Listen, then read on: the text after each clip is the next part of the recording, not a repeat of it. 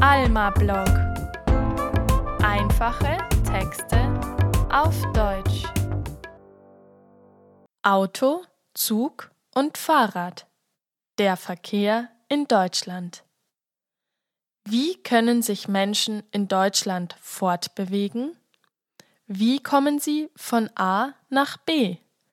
Heute sprechen wir über den Verkehr in Deutschland und wir lernen verschiedene Verkehrsmittel kennen.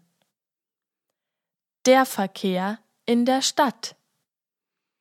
In deutschen Städten gibt es viele und gute öffentliche Verkehrsmittel. Der Bus. Stadtbusse fahren auf den normalen Straßen durch die Stadt. Man kann Tickets an Automaten oder direkt im Bus kaufen. Die Straßenbahn. Eine Straßenbahn oder Trambahn fährt auf den normalen Straßen, aber auf Schienen. Sie fährt so wie ein Zug mit Elektrizität.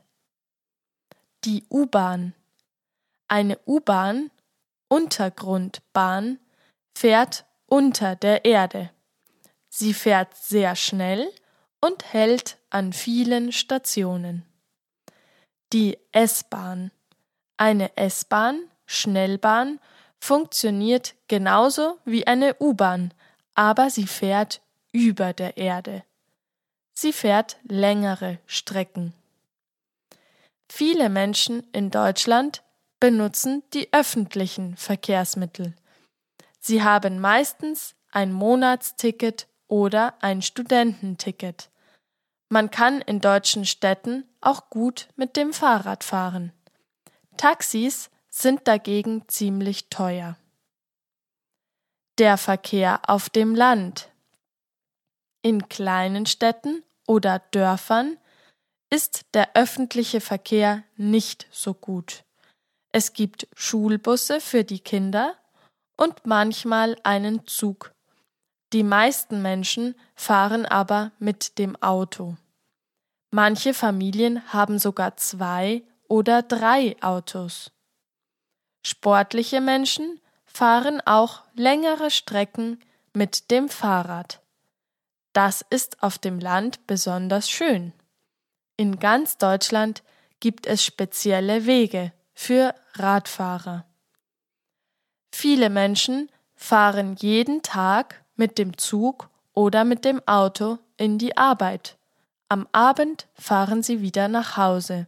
Man sagt, die Menschen pendeln zu ihrer Arbeit.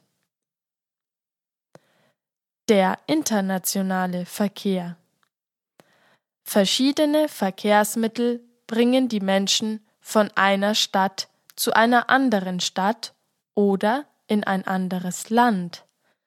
Ein sehr typisches Verkehrsmittel ist der Zug.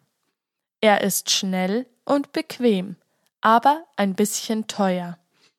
Dann gibt es den Flixbus. Dieser Bus fährt zu günstigen Preisen zu vielen Städten in Europa. Eine andere Option ist das Flugzeug.